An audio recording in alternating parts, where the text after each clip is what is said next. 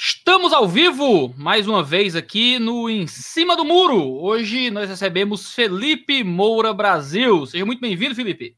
Salve, salve, Iago. É um prazer enorme participar de um programa seu. Você que já participou a meu convite de entrevistas várias vezes, então eu mando é. meu alô aí para o seu público.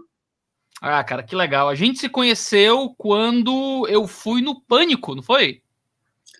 Exatamente, conheceu pessoalmente ali, né? A gente Sim. já se acompanhava nas redes sociais, eu já lia algumas tuitadas, comentários seus, e ali a gente se conheceu pessoalmente.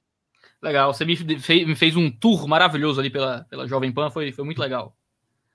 E hoje você está no, no antagonista, não é? Com o papo antagonista. Exatamente, de segunda a sexta-feira, nosso programa Papo Antagonista, às 18 horas, no canal de YouTube do Antagonista, é o Antagonista barra YouTube, também na Rádio Educadora, em Minas Gerais, que transmite ao vivo. Às vezes a gente faz uma prorrogação ali no YouTube, programa uhum. com participações semanais do Mário Sabino, Diogo Mainardi, Diego Amorim, Cláudio Dantas e da equipe da Cruzoé, comandada pelo Rodrigo Rangel. Está muito legal, jornalismo independente e vigilante. Massa. E um comentário que antes de começar a live ficou se repetindo a miúde é que você é fã do Moro, o Sérgio Moro é, é verdade isso?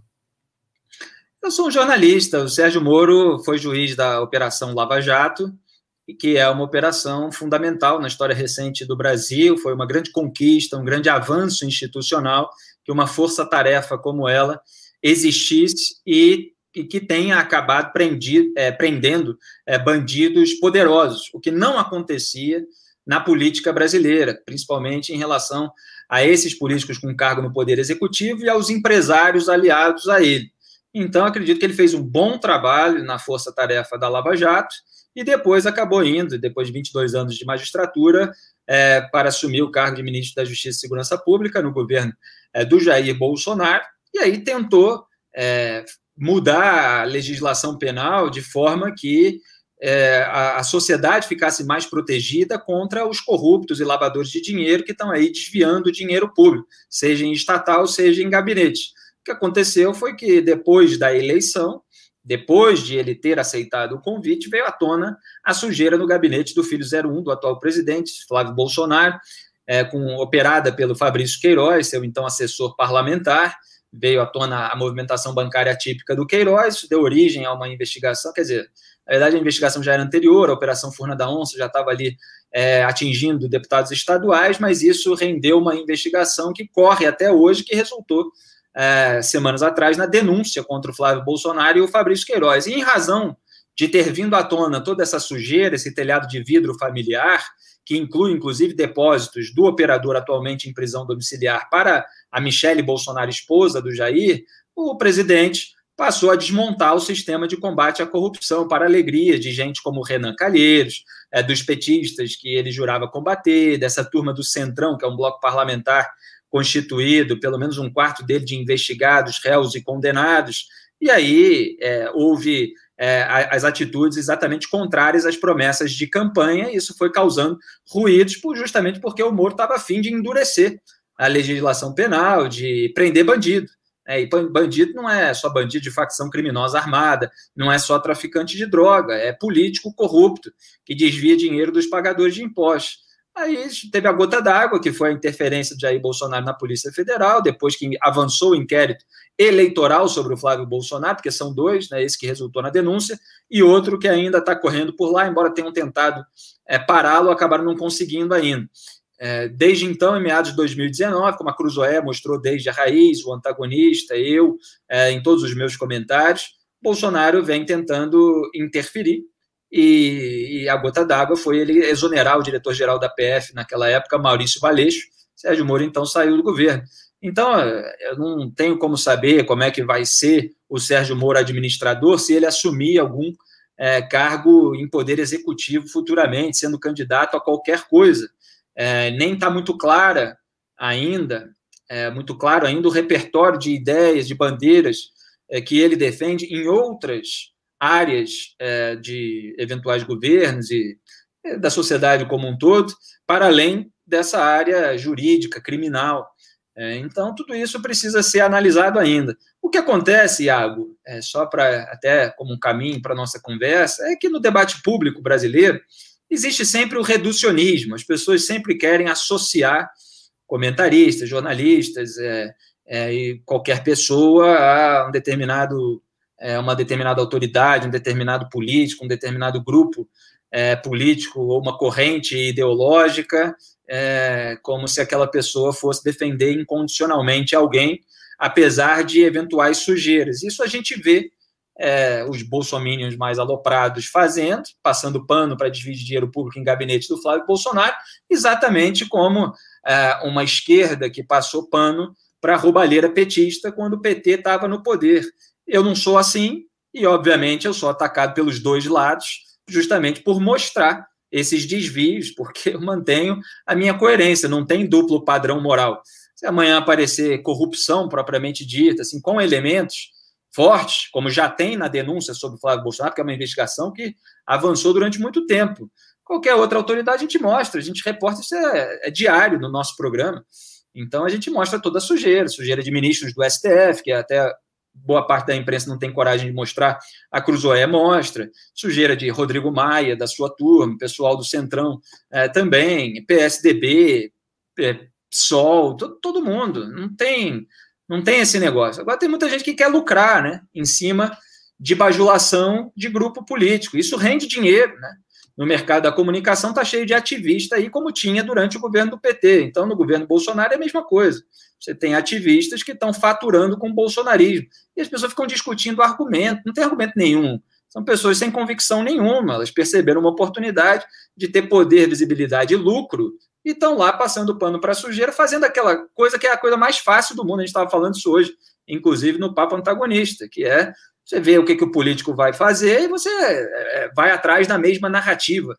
Né? Isso, o Hayek tem um texto de 1944 é, a respeito dessa antítese, nós e eles, que o Lula fazia, que os, a família Bolsonaro e a sua claque fazem, é que é muito descritivo. Né? Quando você é, reúne um monte de gente para falar as mesmas coisas, em geral você acaba reunindo é uma parcela de uma qualidade humana e moral muito baixa da sociedade, porque é, nas demais camadas é, você vai encontrar várias divergências é, de nuances, etc. Agora, quando é simplesmente para espalhar narrativa a favor de um grupo e todos ficam lá juntinhos falando as mesmas mentiras ou meias verdades, isso aí reúne um bando de picareta. Eu fico realmente pensando que parece que a, o pessoal não acredita mais na possibilidade de jornalistas que estão tentando entender o mundo e noticiar o que acontece. Parece que todo mundo é comprado, todo mundo tem um viés, então tem que ser do meu viés. Se não for do meu viés, explicitamente do meu viés, de transformar o meu viés no que é central e certo e correto, é inimigo, é traidor, não é, não é realmente um jornalista de fato. É, eu fico. É um, é cenário muito difícil para quem está no jornalismo. Perfeito, é exatamente isso. E é um desafio diário para a gente é, é, enfrentar toda essa turba né, de, de uhum. todos os lados. É, é. o, o, que você está colocando é, é, exatamente aquilo que acontece. Quer dizer, há uma certa rendição das pessoas ao comportamento tribal. Então, uhum. o sujeito só entende o comportamento tribal. O sujeito tem uma tribo, ele precisa ter aquela sensação de pertencimento a um grupo, então ele escolhe uma corrente ideológica, ele escolhe uma patota, né? são pessoas que dizem representar certas bandeiras, às vezes tradições de pensamento que elas desconhecem, que elas traem o tempo todo, que elas não representam, que sequer é muito anterior a elas, mas essas pessoas se sentem pertencendo àquilo, né? muitas vezes enobrecido por um, um título desse, com uma tradição de pensamento, como conservador, por exemplo, é, e a pessoa acha que é, a, a, moralidade pública está em defender todos os interesses desse grupo ou dessa corrente. E não é isso, a moralidade pública está justamente acima dessas questões ideológicas, políticas. Mas você tem, é, de fato, poucas pessoas é, como nós que é, são capazes de manter a sua independência em relação a quem quer que seja. Quer dizer, você pode ter visões de mundo, você pode ter opiniões sobre temas sensíveis, é, mas uma vez que vem à tona crimes, não existe isso de ficar passando pano para o crime provado. Entende? Você tem, quando você tem funcionário fantasma confessando que é funcionário fantasma, quando o registro da localização do celular mostra que uh, uma dezena deles não, não estava nem perto de dar Assembleia Legislativa, é, quando você apreende mensagens que mostram combinação de alegação falsa, quando você detecta repasse, da mesma forma quando era no petismo, quando você é, encontrava ali a, a, a, propina, os investigadores traziam aquela tonelada de provas sobre a roubalheira petista, a gente mostra, a gente expõe. Isso é realmente, como você colocou, é, é incompreendido por uma parcela da população que está hipnotizada por propaganda política e ideológica. Então, a função do jornalismo é distinguir propaganda e a realidade. Eu recebo, Iago, mensagens assim em rede social, é, no Instagram, agora recebo muitas, que eu vou olhar, são pessoas que elas estão falando sobre um universo paralelo. Elas estão falando sobre coisas que não existem. Ah, Felipe, você não vai abordar isso aqui e tal. E aí vem com uma narrativa fantasiosa de militância bolsonarista, exatamente como acontecia com a militância petista, são coisas que não estão acontecendo. Então a gente trata de, de fato, de movimentação, claro que jornalismo de bastidor apura ali o que está acontecendo, enquanto esse pessoal está aí fazendo é, oposição a abstrações. Né? O Edmund Sim. Burke, o irlandês, pensador, é, estadista, parlamentar no governo britânico, é, ele, ele, ele lutava muito contra abstrações. Na época que se posicionou é, fortemente contra as revoluções pelo mundo todo, inclusive na França. Outro dia eu estava falando, inclusive, é, sobre o caso dos Estados Unidos, até baseado na série Outlander, né, que o pessoal está é, assistindo muito no Netflix. Então, o Edmund Burke ele lutava muito contra abstrações, é, contra, é, não é contra abstrações como fazem os militantes políticos, é, ele lutava para que a, a, corrupção da linguagem é, não, não gerasse é, banho de sangue, não, não gerasse essa briga, é, essa hostilidade, essa agressividade toda. Então, ele realmente traduzia as questões para palavras que correspondiam à realidade. Hoje você vê essas palavras aí que despertam sentimento nas pessoas sendo usadas para manipular gente limitada, para mobilizar fanático. E são coisas que não estão acontecendo. É, eu digo que eu vejo isso até do meu lado. Eu não sou jornalista nem nada parecido, mas eu atraí um público uh, bolsonarista muito forte aqui para o meu canal do YouTube uh, quando teve a eleição do Bolsonaro, né?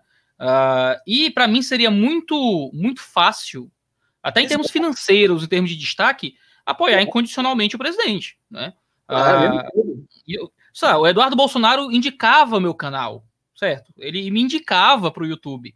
E, e agora ele fala mal de mim no Twitter, entendeu? Uh, ah, para mim seria extremamente muito mais fácil estar do lado de quem é poderoso. Quando a partir do momento em que você, essas coisas aparecem, essas uh, notícias vão surgindo, coisas que se fosse notícias sobre o filho do Lula, qualquer bolsonarista estaria confiante de que ele era culpado, mas quando é com relação ao filho do presidente, não. Aí isso é excluído como invenção. Tem que esperar o trânsito ser julgado. O jornalista não é juiz. Não é, mas qual é a função do jornalista? Se não é a, a, a denunciar, mostrar, fazer as pessoas entenderem. Eu estou lendo um livro, uh, esse livro aqui, não sei se você conhece, A Verdade os Libertará, Reflexões sobre Religião, Política e Bolsonarismo, um jornalista chamado Ricardo Alexandre. Muito bom esse livro, até indico você dar uma olhada. Uhum. Ele faz análise da relação entre bolsonarismo e religião, uh, de como as igrejas trabalharam para a eleição do Bolsonaro e tal. E eu ouvi um podcast que ele estava dizendo que alguém estava falando do Bolsonaro, um jornalista tentando pegar ali o Bolsonaro em alguma informação e, e perguntando e perguntando de novo e de novo. E uma pessoa dizendo, nossa, parece até que quer pegar o presidente na mentira. Né? Como se fosse uma coisa negativa né, que o jornalista estava fazendo. Quando, na verdade, aqui essa é a função do jornalista. É tentar pegar na mentira, é tentar averiguar os fatos. O jornalista não é, como eu diria, é RP de, de político.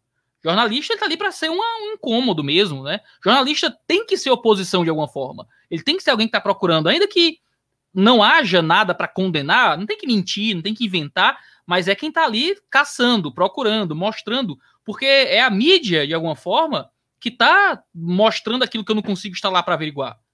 Né? O governo Bolsonaro entrou em uma cruzada anti-mídia, né? a mídia, a extrema imprensa, a mídia globalista comprada, mas é, de alguma forma são os veículos de mídia que estão mostrando. Eu não estou em Brasília, eu não estou no Planalto. Eu preciso desses vários, vários veículos de comunicação me dando versões diferentes dos fatos para que eu possa formar uma opinião.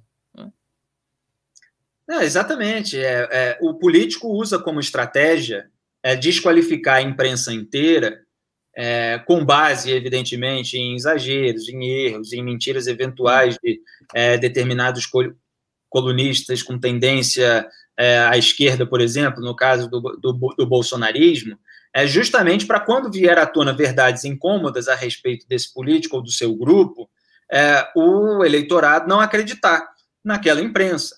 E é claro que houve é, muitos erros, e, e, é claro que houve um predomínio é, da esquerda na imprensa durante muitos anos. E isso Sim. facilitou esse tipo de discurso oportunista que desqualifica a imprensa toda e que todo ativista bolsonarista aí com microfone nas emissoras de rádio e TV que recebem verba do governo Bolsonaro e o público não sabe que recebe nem quanto recebe, né? Eles estão aí justamente atacando a imprensa como um todo, sem descer muitas vezes aos casos específicos. E eu sempre faço a distinção que às vezes você tem colunistas é, com os quais você discorda ou com os quais é, você não simpatiza, porque são exagerados ou porque estão defendendo determinado é, é, é grupo, e, eles estão escrevendo e publicando em jornais que, mesmo assim, têm reportagens que trazem informações verdadeiras sobre grupos políticos. Mas você fica juntando tudo no mesmo balaio para enganar otário. Então, as, as pessoas que têm alguma responsabilidade individual, elas precisam aprender a se educar justamente para saber distinguir isso.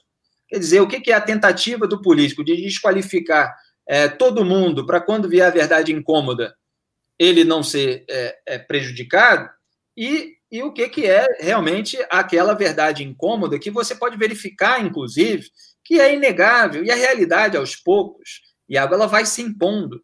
Nós apontamos um monte de coisa que resultou em ataques bolsonaristas contra nós, que estão aí cada vez mais claras. Então eles falavam que não, era mentira que o Bolsonaro estava próximo do Toffoli. E aí agora o Bolsonaro já está abraçando o Toffoli no sábado à noite, no encontro fora da agenda oficial para comer pizza para comemorar a indicação do Cássio Marques, que nunca foi conservador, para passar 27 anos no Supremo Tribunal Federal, né, junto lá com Davi Alcolumbre, todo mundo com interesse na canetada dos outros. A gente falava que o Bolsonaro começou o toma lá da cá com o Centrão, aí dizer que era mentira, prova e tal, não sei o quê. Aí o Centrão é, dominando o governo e irritando, inclusive, a ala chamada ideológica, ala reacionária, né, da militância virtual, que tinha alguns cargos no governo, está chateadíssima que perdeu o poder para o Centrão, porque o Centrão rende mais votos nos rincões do país para o Bolsonaro, Bolsonaro chuta esse pessoal, às vezes dá é, uma afagada. Então, o, o líder do governo Bolsonaro na Câmara é o Ricardo Barros, do Centrão, o líder do governo Bolsonaro no Senado é o Fernando Bezerra Coelho, todos investigados e tal, do Centrão. É, o líder no Congresso, Eduardo Gomes, do Centrão. De, é, ministro das Comunicações é o Fábio Faria, do Centrão. Então, e fora os cargos distribuídos pelos velhos caciques do Centrão, aos seus indicados, né, é, é apontados por ele, mas distribuídos pelo governo Bolsonaro, em autarquias, órgãos federais, estatais, etc. Então, tudo isso ficou evidente também a sujeira no gabinete do Flávio, mostramos desde o começo. Ah, isso, a imprensa e tal, bababá. Tá aí, tá denunciado. São desvios de 6 milhões e 100 mil reais. É, não é pouquinha coisa, e mesmo que fosse, era crime, é bandido, tem que ir preso. Sim. Você pode fazer uma diferença de proporção, mas é um país que já está moralmente corrompido, aquele que justifica é uma sujeira pela outra, né? Que tenta limpar o seu político de estimação pela sujeira dos outros. Sujeito roubou 6 milhões, o sujeito tem que ir para cadeia, assim como quem roubou bilhões. A diferença é a dosimetria da pena. A diferença é, é, é a quantidade de anos que a pessoa vai passar na cadeia e o juiz vai estabelecer isso é, de acordo com um caso específico. Eu peço só um segundinho, que eu acabei de me dar conta que eu não liguei o meu computador é, no carregador, na tomada, só para a gente não ficar, de repente, fora do ar. Deixa eu só ligar aqui. Não, não. Deus nos, nos ajude. O pessoal aí que, enquanto ele vai ligando, a gente vai responder os superchats no final, certo?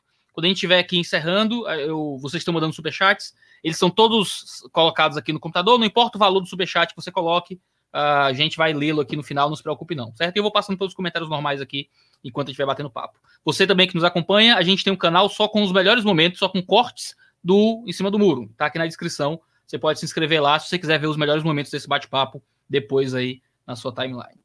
Ah, Felipe, cara, eu fico ouvindo essas coisas, você falando sobre, sobre mídia, sobre jornalismo, sabe uma coisa que me lembra? Eu vim da, no ambiente religioso de um, de um movimento chamado Movimento Neopentecostal. É de onde eu, eu saí. E dentro desse movimento, a gente é ensinado a só consumir coisas gospels, digamos assim. Produtos cristãos, música cristã, TV cristã, livros cristãos. A gente não podia uh, ter acesso a materiais intelectuais, digamos assim, de fora do nosso círculo evangélico. Em parte, isso era para fazer com que a gente não tivesse meios de questionar aquilo onde a gente estava inserido. Né? A gente não ia nunca ler um cara que pensa diferente, a gente nunca ia ver um vídeo que apresenta uma visão de mundo diferente, a gente não ia se relacionar com algo diferente. E isso faz parte dos movimentos de seita, né? As seitas usam isso como uma forma de criar dominação intelectual. Quando eu fico vendo o modo como o bolsonarismo trata a mídia, uh, porque não é anti-mídia absolutamente, não é porque existe a mídia deles. Tem o Terça Livre, né? Tem os caras aí do YouTube que falam em nome do bolsonarismo, tem o Kister, tem esse pessoal todo. E não, eles são a mídia permitida, né? Me desculpe fazer um parênteses. Tem rádio e televisão. Eles tem. podem ser vítimas da imprensa enquanto distribuem verba para grandes veículos de rádio e televisão, que contam com um monte de ativistas bolsonaristas, porque os empresários colocam ativistas bolsonaristas é, para é, passar pano para o governo, do qual eles querem receber dinheiro. Então, é bom deixar claro que a, a, a, influência, o, o, controle é, é, da imprensa não é só desses portais de militante é, virtual rasteiro, é também é, de algumas das maiores emissoras de TV e de rádio. Eu acredito, eu acredito. Cara, mas deixa eu voltar um pouco atrás. A gente está falando aqui de bolsonarismo e tal, porque é um assunto que volta muito quando a gente chama personagens da, da, da comunicação, da política nacional. Mas eu lembro de você, eu lhe conheci, a primeira vez que eu ouvi falar de Felipe Moura Brasil foi com o mínimo. O mínimo que você precisa saber para não ser um idiota, não é do Olavo de Carvalho. Que você foi o organizador do livro. O, o prefácio foi você que escreveu, tecendo grandes louros a, a Olavo de Carvalho ali. É, eu sei que é o livro mais vendido do Olavo de Carvalho. Isso é dado público, né? Isso é publicamente colocado. Eu tenho duas dúvidas. Duas dúvidas, certo? Uma é, não sei se você pode dizer, mas outra está mais dentro do ponto da entrevista. A dúvida, que está um pouco mais dentro do, da entrevista, é o que é que aconteceu uh, contigo nesse caminho de vir de um aluno do Olavo de Carvalho, ser alguém que era aluno do COF, que organizou o livro do Olavo, e hoje alguém que está aparentemente um pouco mais afastado do que seria o olavismo tradicional, digamos assim. Você não está defendendo o Bolsonaro, não está. Porque o, olavismo hoje é isso, é Bernardo Kister, é a galera que está amando o governo e não existe direita, só existe o Bolsonaro. Né? Houve um, há uma desconexão, mas essa ruptura pareceu muito discreta para mim, certo? Você eu te acompanho há um tempo, não pareceu ter treta, briga, declarações polêmicas. Eu não vi o Olavo de Carvalho te xingar com algum nome estranho. Nunca vi você falar mal do Olavo de Carvalho por aí. Mas há claramente uma desconexão. Há claramente uma desconexão. Essa é a pergunta que está dentro da entrevista. A segunda é: você também recebe alguma coisa pelo mínimo? Porque se você recebe, você está ganhando, você está bom de bom de dinheiro. Você tá. Olha, é um trabalho, né? Um trabalho de organização de um livro que saiu é, em termos de organização da minha cabeça, embora a obra de décadas seja do Olavo de Carvalho. Então, ninguém me mandou fazer o mínimo, o mínimo não foi um projeto de outra pessoa que me chamaram para organizar, foi uma iniciativa minha e numa outra época, né? Antes, muito antes, é, então muito, né? Se você pegar ali, são, são poucos anos, mas antes da ascensão eleitoral é, do Jair Bolsonaro, antes daquele fenômeno de 2018. O livro Uma iniciativa foi... sua, então, que transformou o Olavo de Carvalho em um filósofo pop, se a gente puder dizer assim. O Olavo de Carvalho deve muito a você, então, muito destaque que ele tem hoje no, no Brasil. Para o bem ou para o mal, não sei se você vai dormir feliz ou triste por isso, mas ao mínimo foi um projeto de marketing muito intenso, né? É, não tem nenhum problema com essas questões, porque o livro ele merecia ser organizado. Ele é um livro que tem é, artigos excelentes que vale, vale é, merecem ser lidos ainda hoje. É um livro em que eu fiz é, uma que eu chamo de escadinha intelectual, então comecei ali com uma temática mais de formação da personalidade, sobre juventude, né, começando inclusive com um artigo célebre dele, O Imbecil Juvenil, que retrata inclusive né, esse, esse imbecil coletivo bolsonarista que se formou também. é, mas não se referia a isso. O livro não, praticamente não tem, nem me lembro se tem alguma referência ao Jair Bolsonaro. Então, ele era um livro da época em que a esquerda predominava. É, não estou dizendo que mudou, isso é uma outra discussão, né? mas é, naquela época em que os artigos foram escritos, é, a esquerda tinha o predomínio é, no, no meio cultural é, e tinha o predomínio no poder político.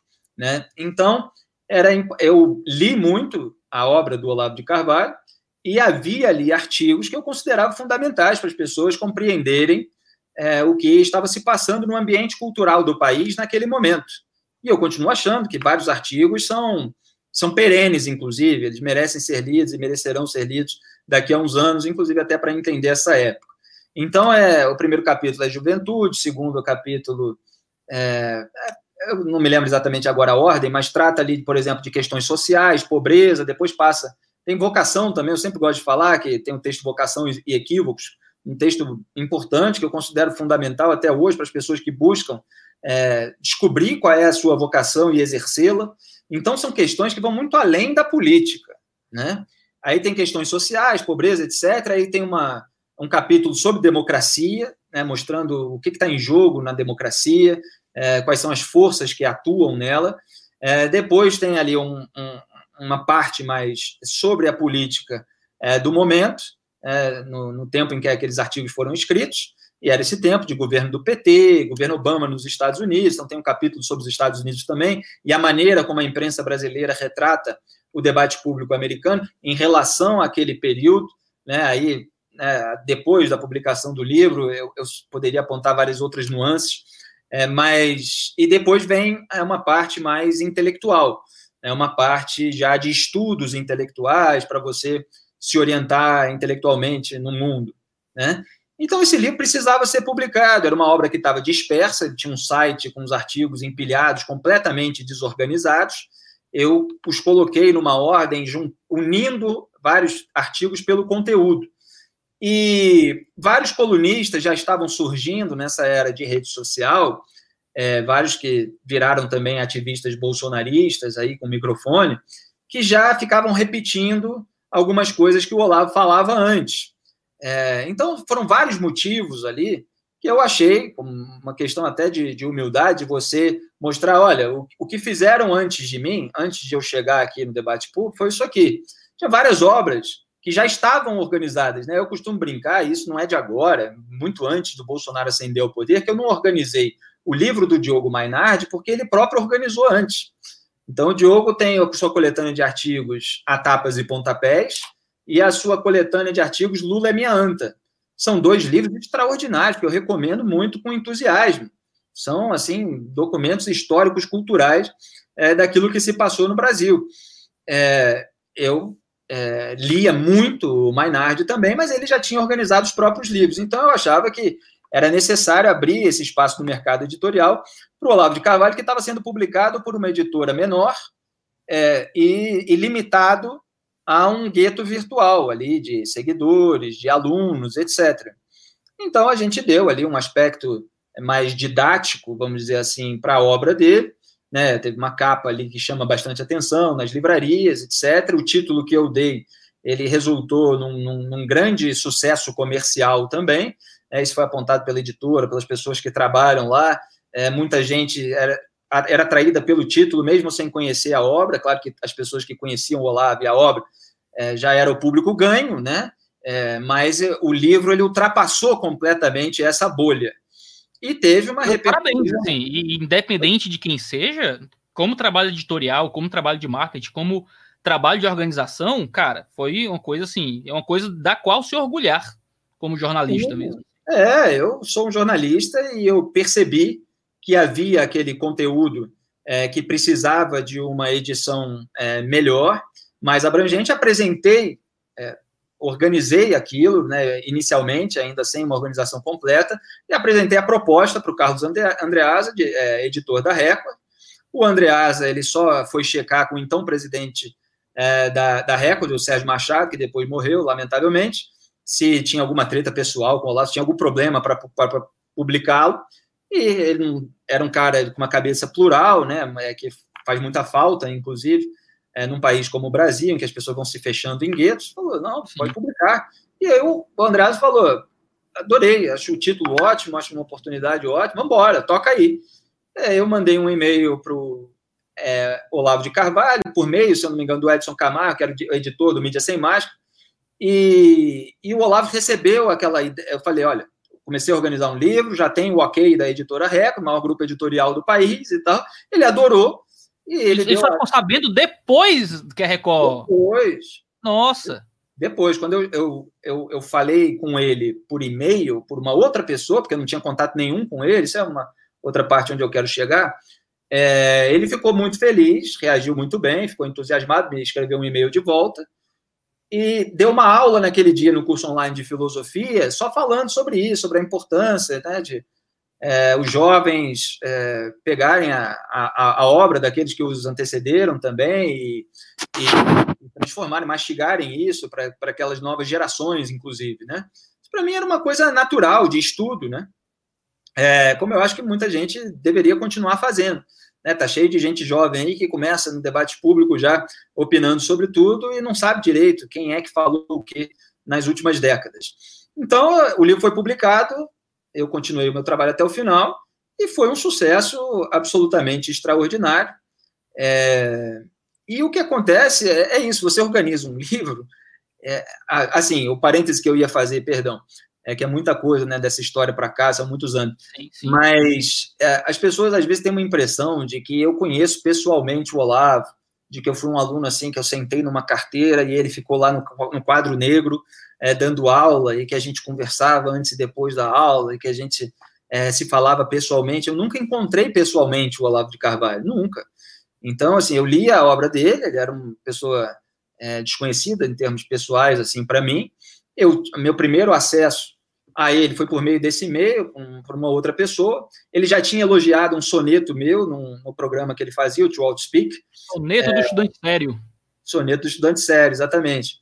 É, e, e era só isso. E aí fui, publiquei o livro, fiz uma entrevista com ele na hora do lançamento, virtualmente, e os meus papos com ele foram umas quatro entrevistas virtuais, assim, onde eu consegui é, é, me estabelecer como jornalista, na Veja, é, no rádio, no antagonista e tal, eu entrevistei o Olavo, porque achava que era uma figura é, que tinha ali o que dizer e tal, o que trazer naquele momento do país.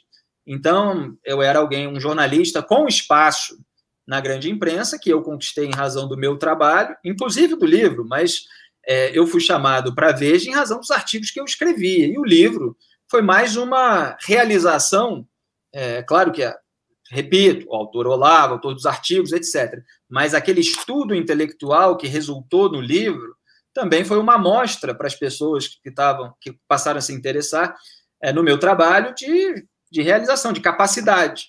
Né? Então a Veja me, me contratou para ser colunista, né? Não contratou o Olavo, não contratou outros caras é, à direita depois de mim, não me lembro se veio alguém depois de mim, mas já tinha, né? O Reinaldo, o Rodrigo já tinha entrado, é, e eu entrei é, logo em seguida, a Veja estava é, no ápice ali, e, e aí é, virei colunista desde então. E desde então que há divergências em relação ao pensamento do Olavo sobre a realidade presente.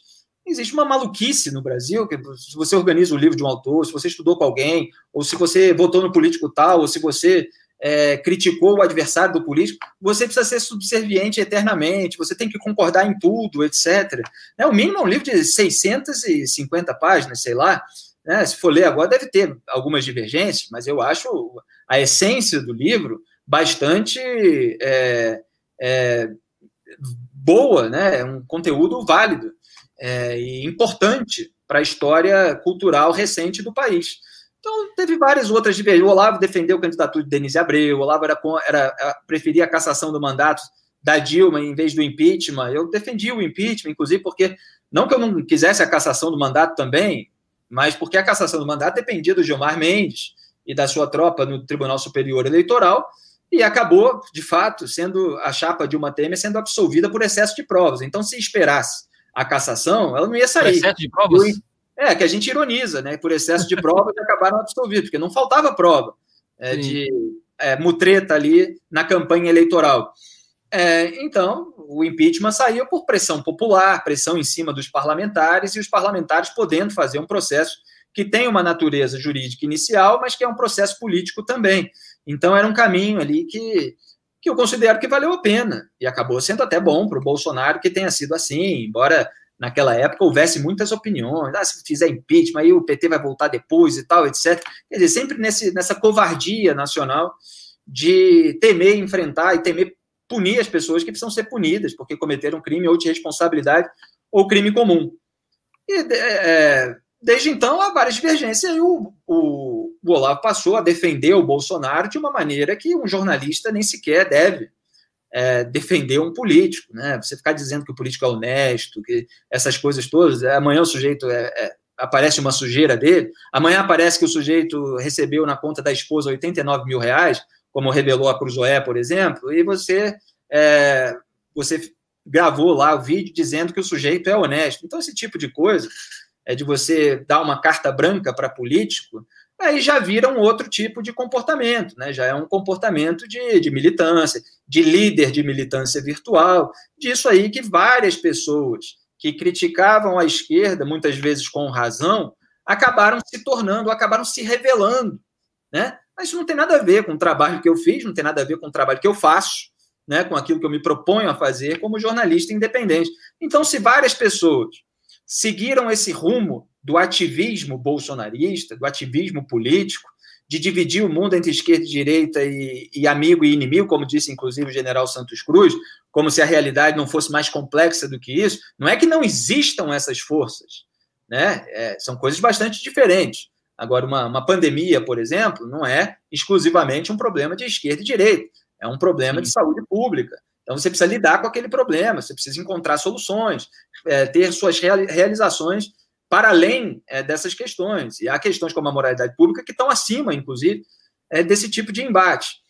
É, então, é, vários, vários desses ativistas acabaram incorrendo no, no, comportamento que recriminavam nos adversários, passando pano para toda a sujeira, em nome de uma guerra cultural, em nome de ah, é, é preciso pegar as usar as mesmas armas da esquerda, porque senão nunca vai ser capaz de enfrentar a esquerda. Aí você começa a legitimar toda sorte de imoralidades, de atrocidades, em nome de um fim, né? É o fim que justifica o meio.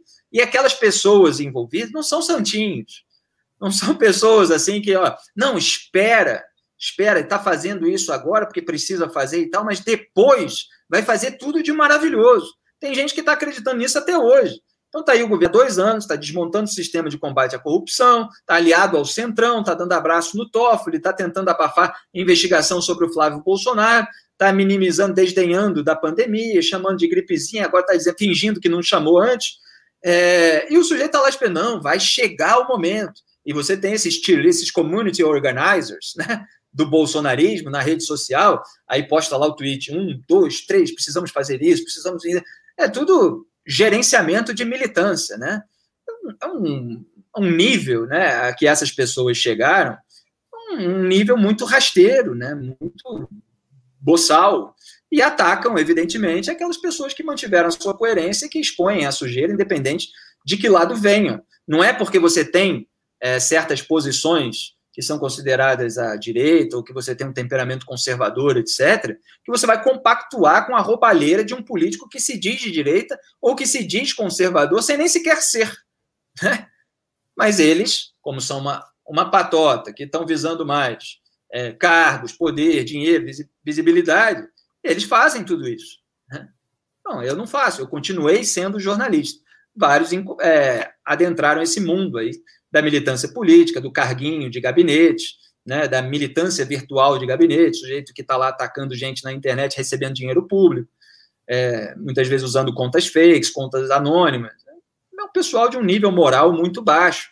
E muita gente, só para concluir, com perdão da extensão, mas para as pessoas entenderem que muita gente que criticava a, a esquerda, a roubalheira e tal, etc., é, está agora nessa pegada, né? Tá agora, eu esqueci agora qual era o ponto que eu ia abordar, mas enfim, é, virou esse tipo de, de ativista. E, e então essas, essas pessoas se revelaram com um nível de moralidade baixo. Ah, o, que eu, eu ia dizer é o seguinte: é, às vezes é preciso ver como é como o, cenário vai mudando e como as pessoas se comportam como o cenário muda. Muitas vezes, e isso gera uma decepção muito grande em algumas pessoas, é, muitas vezes você tem durante determinado período um certo número de convergências com pessoas que na realidade não prestam, né? E quando o cenário muda e elas buscam de uma maneira oportunista aquilo que é mais vantajoso financeiramente, em termos de poder, em termos de visibilidade, aquelas pessoas elas agem é, de uma maneira completamente contrária, elas agem é, exatamente daquela maneira que elas recriminavam antes.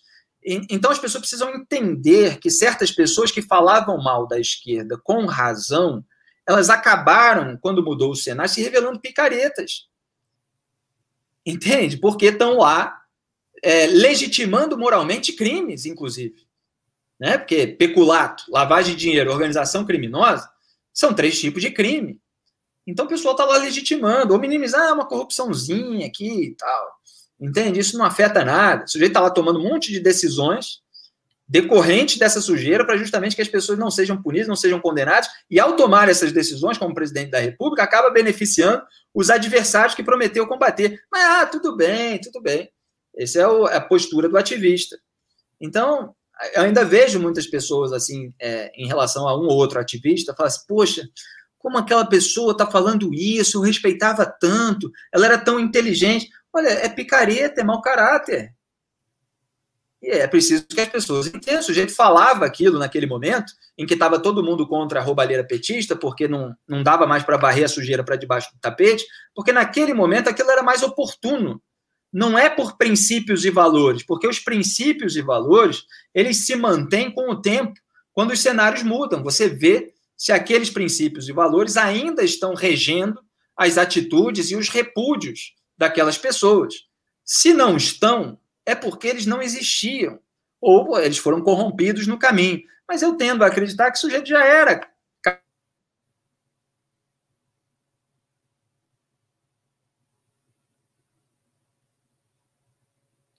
uma obra intelectual, tinha uma obra jornalística. Assim, você conta nos dedos de uma mão quem tinha.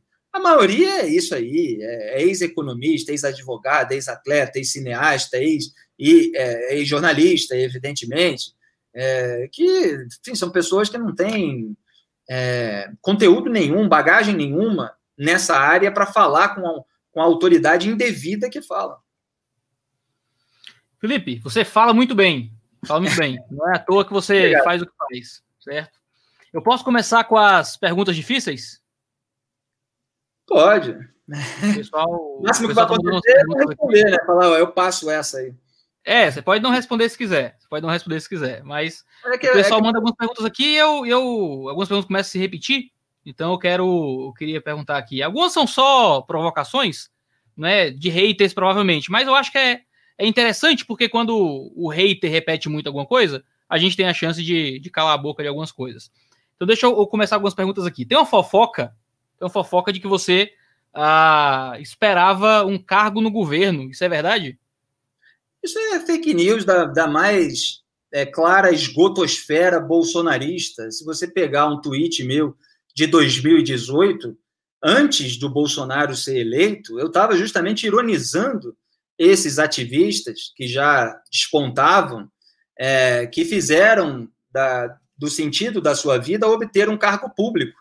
E eu deixando claro que eu não tinha o menor interesse em obter cargo público, em eu precisava pegar agora esse tweet. Eu já botei no Instagram várias vezes, já fiz até artigo, comentário, é, mas que o meu, a, a, minha prioridade sempre foi o saneamento do ambiente cultural. Eu não estava a fim de me juntar a nenhum projeto de poder, é, por mais saneador, foi a expressão que eu usei, por mais saneador que esse projeto pareça aqueles que estão é, lá o, o, defendendo.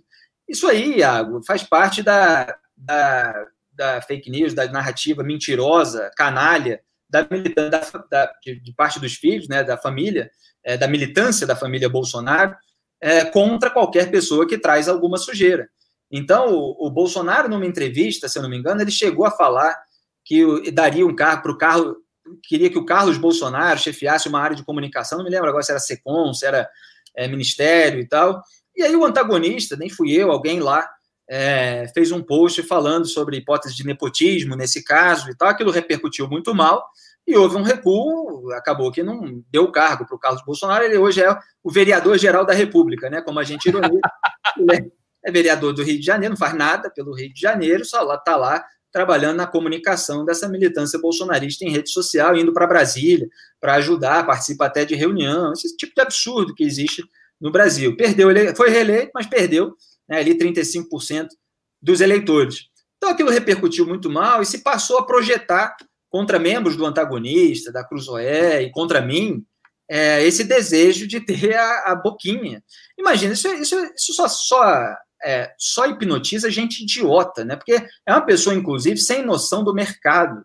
Ela não tem a dimensão, pessoa num cargo público, numa secom da vida, a diferença que é, em termos até financeiros, para um jornalista com a proeminência que eu tenho. Não, imagina, nem financeiramente, isso seria, enfim, a, é, não sei que número lá do final da lista isso estaria para mim, né? mas nem financeiramente seria oportuno. Então, eu registrei meu desinteresse nisso. Então, isso é, é parte da tentativa. Eles usam várias narrativas, essa é uma delas. É, eu estou processando, inclusive, alguns militantes virtuais e que muitas vezes combinam essa narrativa com várias outras. Obviamente, eles não têm como provar isso, porque é mentira. E mentira não, não, não se pode provar. Então, alguns vão perder para mim na justiça, vão ter que pagar a indenização por ficar espalhando esse tipo de, de canalice. Né? Olha só.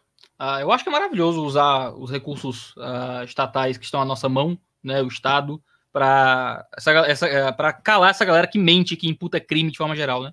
A gente às vezes fica constrangido com relação isso, mas é, é, importante. Exatamente. E eles disparam isso em grupos de WhatsApp, fora do é. radar do alvo, né, mentindo deliberadamente para tentar assassinar a reputação. Porque, assim, qual é a, a, lógica que eles dizem? Ah, é porque não conseguiu o cargo, logo passou a criticar, entendeu? Por dor de cotovelo. Você imagina, é, é, é o completo oposto da verdade, né? Eu critiquei tudo aquilo que eu sempre critiquei: desvio de dinheiro público, é, verba de publicidade de, sendo distribuída pelo governo federal para emissoras, né, que a, a, o governo acaba recebendo, é, é, tendo o, a sua sujeira ali com sendo passado de pano, né? É, você tem é, essa militância virtual, às vezes de modo anônimo, é, toma lá da cá com o Centrão, tudo isso eu critiquei durante o governo do PT, eu continuo criticando agora. Né? Então, não tem o que dizer, entende? É por isso que eles precisam inventar esse tipo de mentira. O pessoal está querendo saber o que é que você pensa do Dória. Estão agindo aqui como se você não pudesse falar do Dória, ou fosse financiado pelo Dória, ou qualquer coisa parecida. Só pode falar é, mal do Bolsonaro, não pode falar mal do Dória. Não, você vê que essa é mais uma mentira que vai me render indenizações na justiça. Faz parte dos casos é, que os meus advogados entraram com o processo. Quer dizer, é, militantes, isso até os petistas faziam, é, militância em rede social, né, contra quem revelava sujeira é, do, dos governos do PT. Então, acusava você de é, receber dinheiro ou de você estar junto dos adversários imediatos dele. Nesse caso, né, PT e Bolsonaro são muito parecidos, né, porque os dois tentam associar ao PSDB, fazem a mesma coisa com Danilo Gentili. Então, todo mundo que diz em rede social que eu recebo dinheiro de político vai ser processado e vai ter que pagar uma indenização. O que eu posso fazer? É, é lógico que é uma mentira completa, é uma mentira absurda, canalha, que faz parte disso o sujeito não tem como refutar aquela sujeira que você está trazendo à tona. Então, ele inventa uma mentira para justificar sentimentalmente para pessoas imbecis o motivo espúrio, né, imaginado, para você estar fazendo esse tipo de coisa.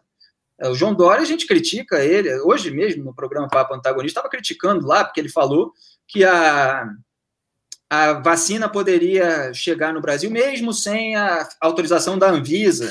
Se ela for aceita em outros países, então isso já. E aí a Anvisa soltou uma nota.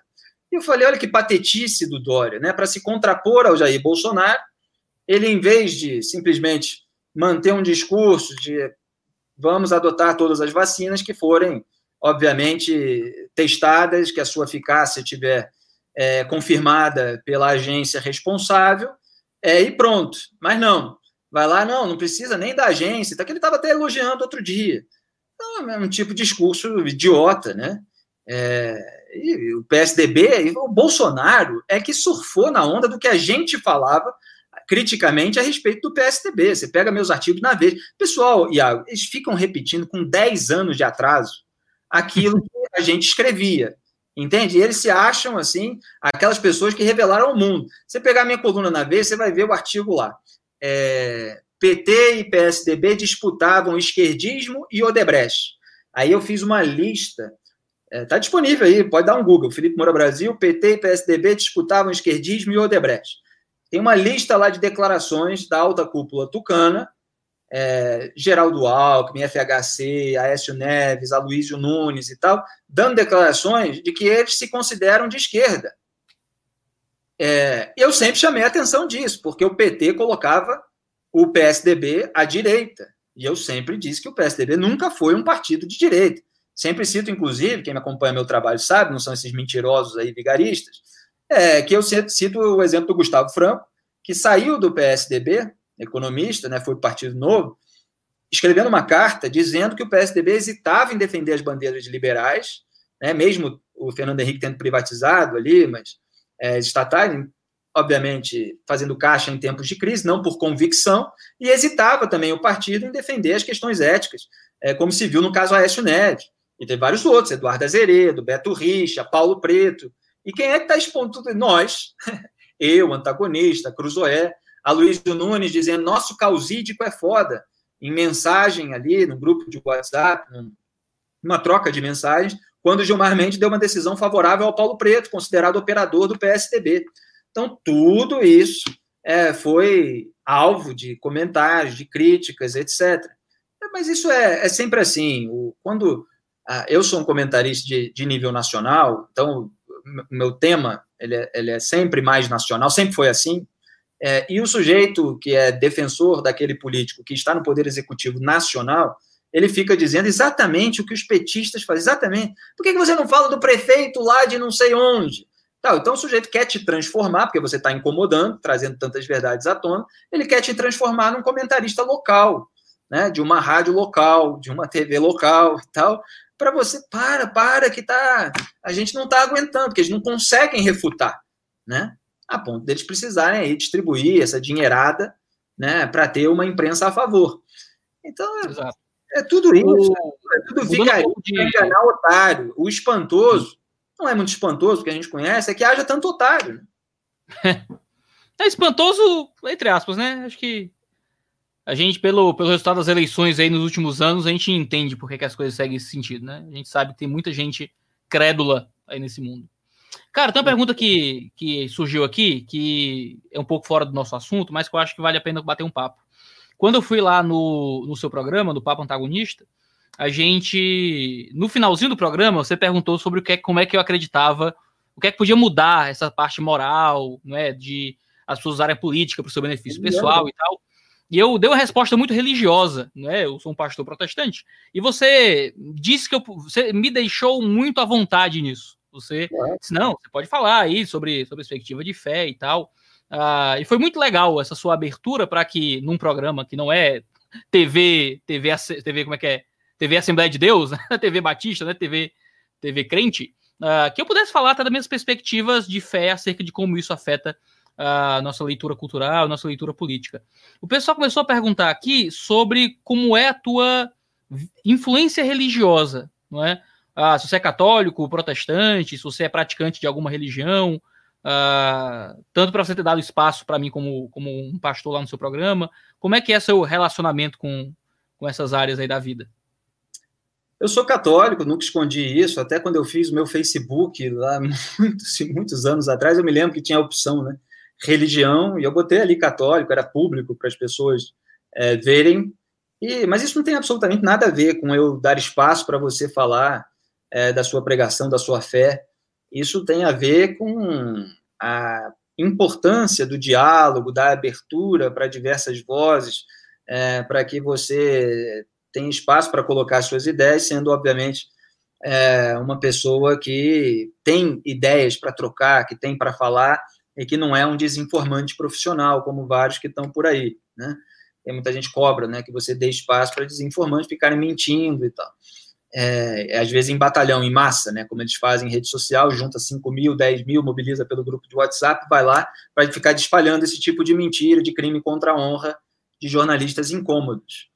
É, então, eu tenho a, a, minha religião, eu tenho a, a, as minhas práticas, as minhas rezas, etc., mas isso não, eu não coloco isso é, à, à frente na minha profissão, no, no meu trabalho de, de analista, é, porque é, não, não, preciso desse componente pessoal. Eu preciso analisar os fatos e mostrar o porquê, qual é a lógica das questões. Então, é, é mais um é mais uma abertura para uma rotulação que às vezes não, não tem nada a ver com é, o tema diretamente. Embora, obviamente, como alguém que prega uma reforma moral, como eu, que eu acho que ela é muito mais necessária é, do que outras reformas que são aventadas sempre em relação à, à economia, o país precisa de uma reforma moral e tem questões de moralidade pública que tenha a sua origem é, na, na religião. É, mesmo que as pessoas não acreditem em Deus, etc., ou que dividam em relação ao, ao Deus de cada um, é, tem questões de moralidade que vêm do ensinamento do, dos santos, dos pastores, dos clérigos. Então, é, essas questões precisam ser colocadas numa hora devida, mas é um debate mais profundo, inclusive, do que essa gritaria hoje do debate público brasileiro muitas vezes permite, né? Então, assim, na minha coluna na Cruzoé, cruzoé.com.br barra Felipe, eu tenho reflexões mais profundas, que eu trago é, autores, não falo como um pastor, não falo como um, um teólogo, um professor de religião, mas eu uso certos ensinamentos que são importantes é, para mim, assim como vários outros de pessoas que não diretamente ligadas à religião, para tratar do Brasil à luz desses autores e à luz dessas obras. Então, eu escrevi um artigo, que um dos artigos mais importantes que eu escrevi, inclusive, citando Santo Tomás de Aquino, é, citando a própria obra é, do Sertilhange, é, que é um neotomista, né, um desses que resgatou a obra do Santo Tomás de Aquino, assim como Russell Kirk resgatou a obra do Edmund Burke. É, e é um artigo que eu considero fundamental, está lá na minha coluna da Cruzoé. E, e aí você vê os ensinamentos do Santo Tomás de Aquino, como eles são importantes para uma figura, não só como eu, mas como qualquer pessoa que quer ser um cidadão é, capaz de exercer a sua inteligência em vez de abandoná-la em nome de um movimento social, ou um grupo político, ou uma corrente ideológica. Então, qualquer pessoa que queira exercer a sua inteligência, ela vai enfrentar uma série de outras pressões, uma série de ataques, uma série de mentiras. E isso, Iago, é o mais impressionante. Isso já estava na obra de grandes autores, como os Santos, há centenas de anos.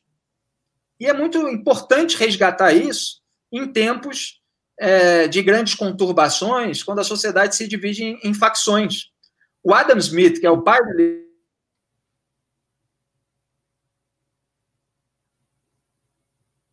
Opa, travou aqui para mim. Travou para vocês também? Alô? Alô? Oi, tá me escutando? Voltou? Pronto, voltou. Falei, é bom resgatar os pais dessas correntes, é, o pai do conservadorismo, Edmund Burke, o pai do liberalismo econômico, Adam Smith, para justamente contrastar com os grupos políticos que hoje dizem representar essa tradição.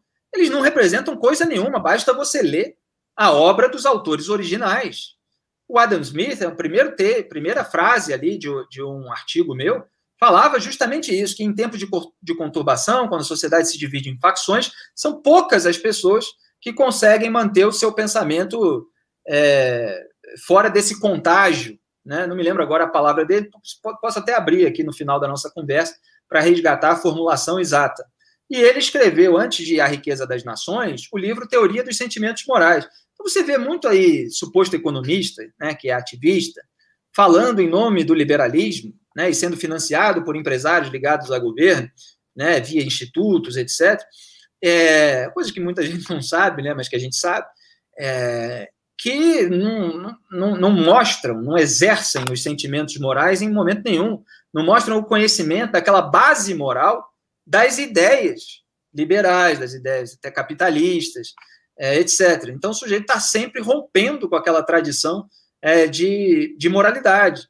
É, então, assim, Santo Tomás de Aquino, o, o Adam Smith, o Edmund Burke e vários outros autores eu, eu trago ali de volta para mostrar como esse comportamento tribal foi repudiado por todos eles.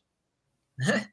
Então, assim, eu estou fazendo o que é coerente com a tradição do pensamento das grandes figuras é, da humanidade, né? na medida do possível, no meu ambiente, no, é, por meio do meu trabalho, como eu acredito que várias outras pessoas fazem em outras áreas também. Então, recomendo aí que se leia a minha coluna na Cruzoé, cruzoé.com.br barra Felipe. Cara, legal, muito legal. O, tô lendo aqui os superchats agora, que o pessoal enviou pra gente, pra gente começar a caminhar para o encerramento. Já estamos juntos aqui há uma hora. Um papo ah, excelente é. Moura Brasil. Nem vi passar o tempo, nem vi passar o tempo. Ah, muito bom, cara. Muito obrigado pelo seu tempo, muito obrigado pela sua disposição, por gastar saliva depois de um dia inteiro de trabalho aí, antagonista, né, aqui com a gente. O pessoal que está nos assistindo, certo? Lembra-se, sempre se inscrever aqui no canal, a gente tem toda semana um ou dois em cima do muro, a gente tem um canal específico para o em cima do muro, Uh, aqui na descrição, você entra lá e tem os cortes em cima do muro. Esse, é um programa, esse programa que existe para justamente tentar quebrar essa, essas bolhas digitais que a gente está inserido, tentando colocar pessoas diferentes, mas que são mais iguais do que imaginam, uh, ah, para conversar, ouvir o público religioso aqui do, do Religiologia e tirar dúvidas sobre assuntos que muitas vezes a gente não consegue tratar. O Fernando Ribeiro perguntou o que, é que você acha do Dória, você já, já falou, mas ele perguntou se você acha que ele é um ditador. É uma pergunta muito específica. É, isso aí é narrativa bolsonarista, né? Não acho nem que o Exagerada, Bolsonaro... né? É muito exagerado. É, peraí que eu perdi agora a janela aqui, porque eu estava tentando resgatar lá a formulação do Adam Smith na minha coluna. É, existe esse tipo de narrativa aí bolsonarista para ficar atacando os seus adversários, todo mundo é ditador. A esquerda ficava chamando em 2018 o Bolsonaro de ditador. É, não acho que é isso que se aplica exatamente ao caso dele. Ele tem um perfil patrimonialista, que demonstrou no governo, também, enfim, tem muitos comportamentos que ele tem no governo, é, que está tendo agora, né? Claro que tem muita coisa que tinha uma raiz ali e que era necessário apontar, sim. Agora, essa coisa de futurologia criminosa, né? De, todos os crimes que o sujeito vai cometer no futuro, isso aí já começa é, uma, uma, histeria e uma paranoia indevida. Então, sim. eu repudiava é, os, é, as acusações e a disparada de rótulos sem uma base argumentativa. Por exemplo, é perfeitamente possível fazer analogias de grupos políticos com movimentos é, como fascismo, como nazismo, etc. Só que a maneira como se faz isso no Brasil é uma maneira completamente ridícula, rasteira, né? O sujeito não gosta, diverge de alguma coisa, o sujeito é nazista e fascista. Então, você tem um pessoal na esquerda que qualquer direitista é nazista e fascista. Se o sujeito é contra a legalização do aborto, contra a legalização das drogas, pronto, já é nazista e fascista. Eu não posso ah, admitir. O pessoal que trata, indo para o outro lado, né? Tem o pessoal que diz que o Bolsonaro é genocida, por exemplo, né? Ah, é, rapaz, diz que ele é Hitler. Cara, entre você ter uma política pública no meio de uma pandemia ruim e você ser alguém que mata 12 milhões de judeus, né? 6 milhões de judeus, 12 milhões de eslavos, a distância é um pouco grande, né? Tem uma distânciazinha entre as duas é, coisas. É, é, exatamente isso que eu sempre coloquei, eu sempre me referi ao extermínio de milhões de judeus no nazismo, sob o comando de Hitler e tal, para desfazer essas comparações rasteiras, inclusive em respeito às vítimas do nazismo. Sim. Né? Então. É, Quantas vítimas do fascismo real por aí? Claro que você pode ter críticas a políticas públicas é, de determinado governo. Daí o governo ser ditador é o rótulo que o grupo político adversário está querendo para justificar muitas vezes, as suas próprias políticas públicas ruins. Então, na pandemia aconteceu isso. Então, Bolsonaro é negacionista, chamou lá de muito mais fantasia a questão do coronavírus, demorou semanas com a gente criticando muito para dizer que o vírus era uma realidade, era uma realidade. É, até hoje desdenha, previu no máximo 800 mortes, o país está passando de 170 mil mortes, então ele errou por mais de 200 vezes. Eu tenho falado no meu programa que se um engenheiro erra 200 vezes, cai o prédio, né? Morre um monte de gente. Se o médico erra 200 vezes a dose de um medicamento, o paciente morre. Agora, o presidente fala qualquer besteira lá e, e depois fica botando a culpa nos outros, né? É, então, ele é negacionista, ele achava que tudo tinha que continuar normal, né? Desde março, entende? É, quando não tinha nem álcool gel para as pessoas usarem, não tinha máscara à venda é, na farmácia mais próxima, tudo isso precisou ser produzido para as pessoas começarem a, a voltar numa rotina adaptada, tomando diversas precauções. Precauções essas, das quais ele desdenhou também É, entende? Então, sim, se depender dele, é, só deles, não tivesse outras influências na sociedade, de repente o número de mortes seria até maior é, do que foi, que já é muito maior do que o que ele previu. Então, você teve o governador tomando medidas diferentes. E, às vezes, para polarizar com o presidente, acabam pesando a mão, né? como aconteceu agora, isso que eu estava falando da Anvisa e tal. Então, o sujeito, para ficar polarizando e para ganhar, inclusive, uma relevância nacional que não tem, né? mas que o, o a, a trupe que defende o político que tem um cargo é, de relevância nacional a, a, acaba gerando importância para um sujeito que é local. Né? Então ele, ele fica polarizando com um governador que podia se manter desconhecido para metade do país, né? Mas ele tem medo de uma candidatura do rival e fica querendo é, é, criticá-lo o tempo todo. É, eventualmente pode ter razão, muitas vezes não tem razão, e a gente aponta dos dois lados quando se tem razão ou quando não se tem razão. Isso, aliás, me faz lembrar, né, que eu acabei não falando na sua pergunta no meio dessa nossa, desse nosso papo, é, bolsonarista também tem outra narrativa, que é o PT o tempo todo, né? Você sabe que há jornalistas, né, ativistas, todo esse pessoal que decidiu lucrar com o bolsonarismo e a idiota para ficar acompanhando, é, que fala qualquer coisa que acontece com o Bolsonaro, e o PT, e o Lula, e a Glaze, e o Lindbergh e tal, não sei o quê. É, todo mundo né, tem que ser investigado, etc. Aí a investigação sobre o Flávio Bolsonaro avança.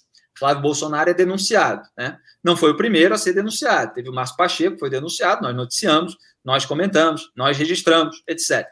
É, mas era uma lista de 27 deputados estaduais. Escrevi comentários naquela época, todo mundo tem que ser investigado. Chamei atenção para o caso do André Siciliano do PT. Sabe, e, e, e Bolsonaro, ele acha que você só fala a respeito de um caso, você não cobrou, não apurou nada sobre os outros. O que, que eles apuraram? Nada. Quem apurou? a respeito dos outros casos? Fomos nós. Quem descobriu onde os assessores do petista André Siciliano moram? Você sabe quem, Iago? Ah. Eu. Eu publiquei onde eles moram. Os bolsonaristas que acusam é, a, a, nós todos, jornalistas independentes que estão noticiando as informações, a cada dia saiam a respeito do caso do Flávio Bolsonaro, é, de, de não termos feito aquilo que nós fizemos, né, dentro da medida do possível, porque são processos sigilosos no Ministério Público, né? E tendo eles não feito absolutamente nada, mesmo havendo é, fontes, é, é, pistas deixadas por nós jornalistas para que eles fizessem alguma coisa. Não fizeram. Quem fez? A Cruzoé. Aí o sujeito entra lá. Ontem tinha um comentário no YouTube. Ah, vocês não falam dos outros. Eu escrevi em junho um artigo no Antagonista, você pode procurar também no Google, sobre Flávio Bolsonaro, André Siciliano e mais alguma coisa, não me lembro o título agora. Mas se botar assim, com o meu nome, meu nome, Antagonista, vocês vão encontrar. Aí eu faço uma lista de todos os links que nós publicamos a respeito desses casos. A Cruzoé fez uma reportagem enorme, o Rachid sigiloso do PT, mostrando a quantas anda o inquérito, conseguiu falar com o assessor petista, mostrou a declaração dele, isso depois de eu descobrir é, o endereço, é, mostrou o caso, mostrou qual é a alegação, quais são as empresas que estão tá, relacionadas à família, etc. Agora, o sujeito simplesmente tem um incômodo muito grande daquele grupo político que ele defende com unhas e dentes ter uma sujeira exposta. Aí, quando a sujeira é exposta, ele quer que naquele mesmo dia tenha uma mesma notícia sobre outro sujeito. Só que a, a notícia sobre o outro sujeito não saiu no mesmo dia, saiu num dia diferente. Ele não estava prestando atenção, ou ele não leu é, o veículo de comunicação que ele está atacando. Então, assim, isso é comum e precisa cobrar, claro, se, se cobre do Ministério Público. Mas eles não apuram nada e só ficam com esse discurso acusatório para aqueles que estão trabalhando, que estão apurando e que estão cobrando as autoridades. Não quer dizer que sempre as autoridades vão é, ceder à pressão, vão passar informação, etc.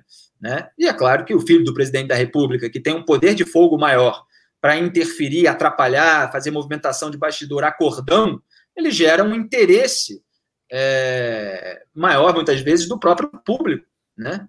da própria sociedade, porque ele tem um poder de atrapalhar não só aquela investigação, mas até todas as outras. Então, pergunta boa aqui do Gilles Araújo. Felipe, você acha que a mídia pode influenciar ou alterar o curso da nossa história? Como você avalia a mídia mundial e brasileira, que tem geralmente um viés majoritariamente progressista contra valores cristãos, né? Uh, eu acho que é uma pergunta muito boa, né? Quanto do trabalho de vocês como mídia, como jornalistas, podem nos influenciar, influenciar a nossa história, tanto para um lado, né, quanto para o outro, né? Como é que você avalia o cenário uh, atual em que mídias que não são majoritariamente progressistas, geralmente são grupos que são jogados de lado, digamos assim, né? Uh, são tratados pelos outros jornalistas como se fosse não é uma mídia ruim, do mal, né? Essa uma mídia conservadora. É, é, é, como é que eu digo? Conservadora, nazista, fascista, e, e mesmo que seja contra o presidente, o que é que seja, mas só por não ser uma mídia progressista já está fora do círculo e das panelinhas normais. Olha, tem, tem, tem muitas funções né, que o jornalista, o jornalismo, a imprensa, elas podem exercer. Né? A gente estava falando da função de vigilância em termos das pessoas que têm poder no país. É sempre bom lembrar que o presidente da República ele não é o patrão do povo, ele é um empregado do povo. E Sim. como empregado, ele tem que ser cobrado para fazer as coisas certas e criticado quando faz as coisas erradas, porque as suas decisões é, têm uma influência na sociedade. Então, quando o jornalismo expõe uma, uma sujeira ou mostra a consequência de um absurdo que uma autoridade está falando e tal, muitas vezes se faz um trabalho preventivo, né, causando uma comoção que faz a autoridade recuar e não gerando aquela consequência negativa que a decisão a atitude poderiam causar. Então, assim, boa parte do trabalho é impedir o caos. Né? Eu citei, inclusive, na minha última coluna na Cruzoé, uma frase do Edmund Burke, é, falando justamente que o trabalho dos sábios, né, não, me, não, vou me lembrar agora a formulação exata, é evitar que o pior aconteça. Né? É, então, o trabalho do jornalista também é, em boa parte, evitar é, que o pior aconteça. Então, tem isso. Tem a questão de você informar, de você ser didático, de você acabar educando de certa forma. É claro que a educação mais vem da família, vem dos pais, etc. Eu estou plenamente de acordo com isso, mas tem a, a, questão em relação aos temas sensíveis, em relação ao funcionamento é, das instituições e, e, e as consequências de certas decisões políticas e de autoridades para a vida pessoal de cada cidadão, tudo isso também o jornalismo faz, faz diariamente bem ou mal, né? Aí deve depender do jornalismo, do veículo, etc. Então, tudo isso tem uma consequência muito grande no rumo dos acontecimentos. Né? E os jornalistas, eles exercem essa influência sobre o rumo dos acontecimentos. Não quer dizer que os acontecimentos sejam causados né, é, pelo jornalismo, sempre. É, muitas vezes não é, muitas vezes você tem é, gente achando que tem mais influência é, do que tem no rumo dos acontecimentos, tanto no jornalismo quanto na própria política. Mas existe isso. Agora, ter veículo com um viés mais à esquerda, um viés mais à direita, isso é, se resolve quando as pessoas começam a exercer a preocupação imediata, que é educar-se, que é um dever individual, a pessoa se educar para ser capaz de distinguir quem está falando da realidade e quem está falando de um universo paralelo que só vive nesse mundo de palavras e abstrações usadas para causar um sentimento nas pessoas. Então é preciso saber filtrar, saber o que é uma coluna de um colunista, às vezes ruim, às vezes é, histérico, paranoico, e o que é uma reportagem que traz informações verdadeiras que podem ser verificadas pela realidade e cujos desdobramentos apenas a confirmam. Né? Eu, por exemplo, fiz a reportagem sobre a militância virtual bolsonarista de gabinete, né, que não era só isso a reportagem, porque tive acesso a conversas de pessoas ali que tinham certo poder, inclusive, é, e eles me atacaram, me atacam até hoje. Tem horror eu ter feito isso. É a mesma coisa que eu fiz durante o governo do PT em relação a expor é, militantes que estavam recebendo dinheiro público para militar na internet, os blogs sujos petistas. Então, os jornalistas tiveram acesso à tabela dos valores, é né, uma coisa que não existe hoje. Essa tabela, você pergunta o Fábio Faria, ministro da Comunicação, por que, que não publica aí no Twitter? Está todo mundo lá tweetando. Por que, não publica uma tabela? Emissora de, de TV tal recebeu no governo Bolsonaro tantos reais durante tantos meses. Esse mês recebeu isso, isso, isso. Emissora de rádio tal, né? Muita gente sabe qual. Recebeu durante tantos meses isso, isso, isso.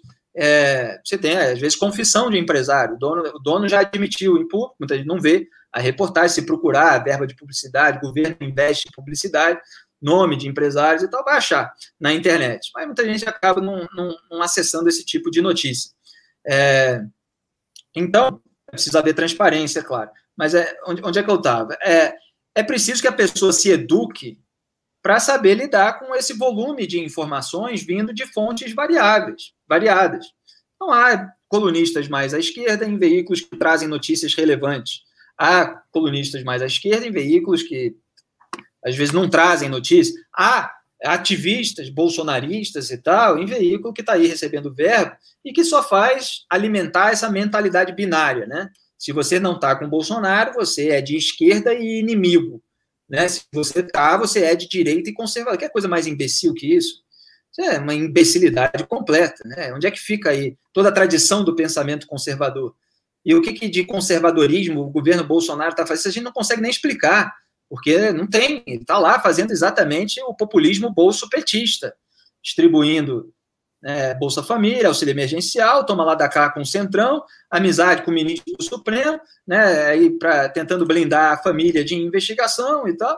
Então, qual é a atitude concreta? Você, se você cria um inimigo externo tal, aquele país é uma ditadura, tal, vamos ficar falando mal dele na rede social. Vai derrubar a ditadura?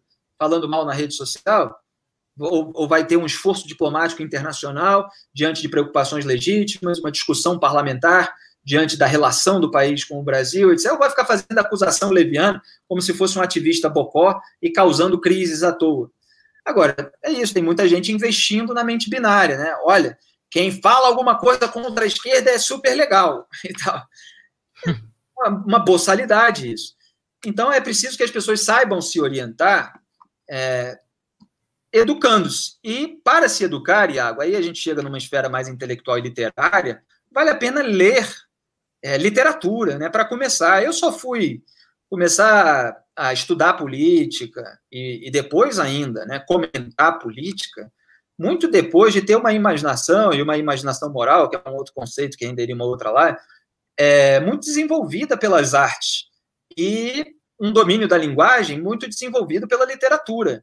Hoje o sujeito com 16 anos está aí na rede social, opinando sobre absolutamente tudo de que não entende, às vezes está com microfone numa emissora financiada sem transparência pelo governo, dando cursinho em rede social, né? Você cativa um nicho bolsonarista, por exemplo, e aí você forma um mercado consumidor fixo. Você não faz nada que desagrade esse nicho de, de fanáticos, e aí você faz um cursinho e lucra em cima desse nicho. Está cheio de gente aí fazendo isso. Não tem problema fazer curso, o problema é a pessoa não falar nada que desagrade aquele público específico para ganhar dinheiro em cima deles. É uma questão moral, né? não é crime nenhum.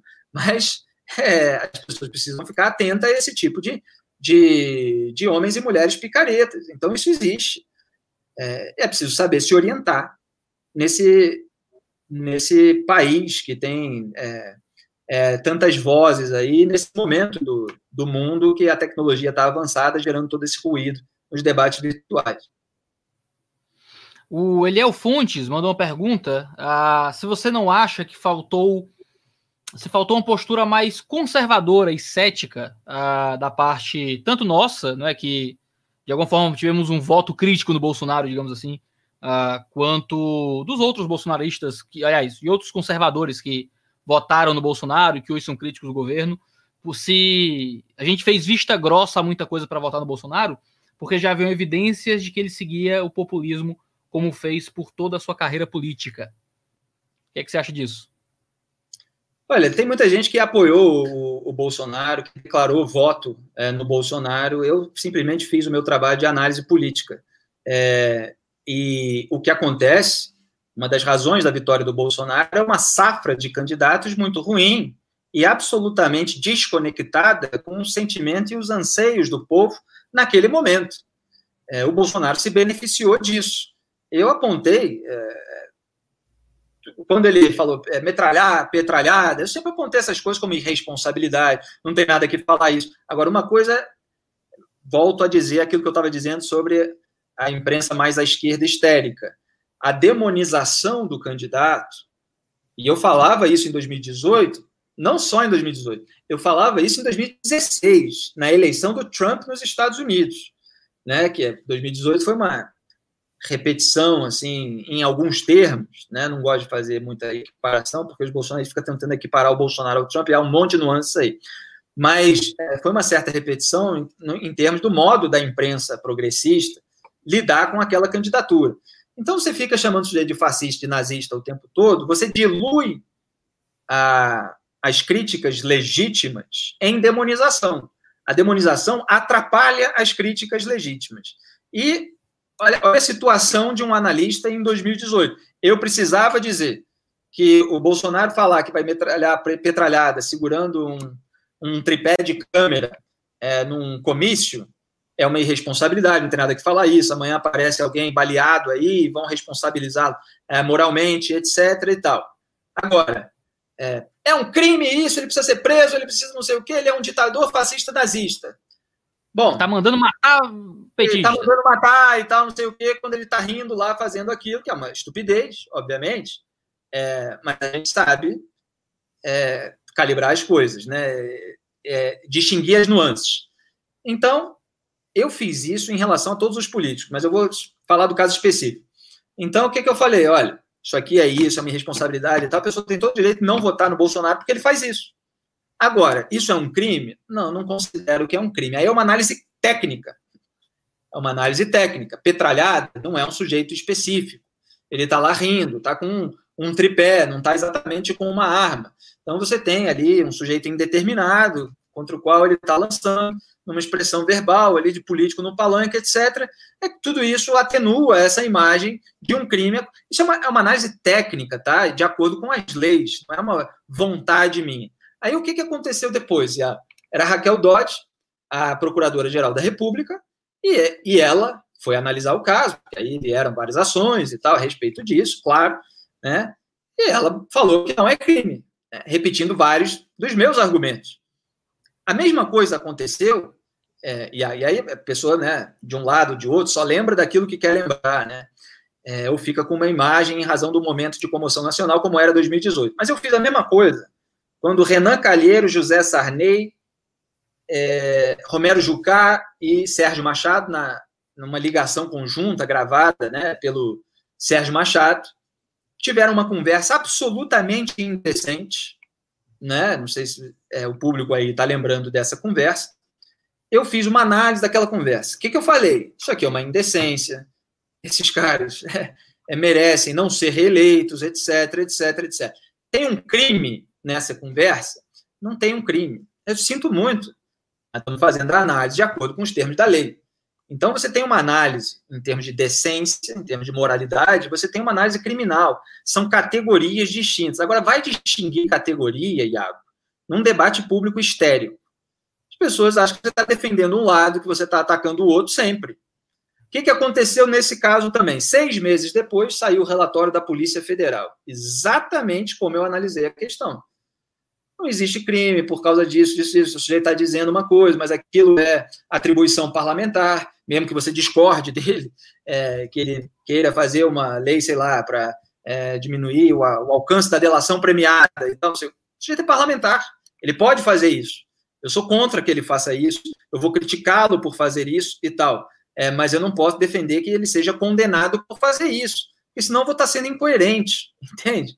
Quando Lula teve a sua prisão pedida pelo Ministério Público de São Paulo por um outro caso que não era do triplex do Guarujá, não era do sítio de Atibaia, não era do terreno do Instituto Lula é, com propina da Odebrecht, não era nada disso. Era por ataques que ele tinha feito a decisões judiciais.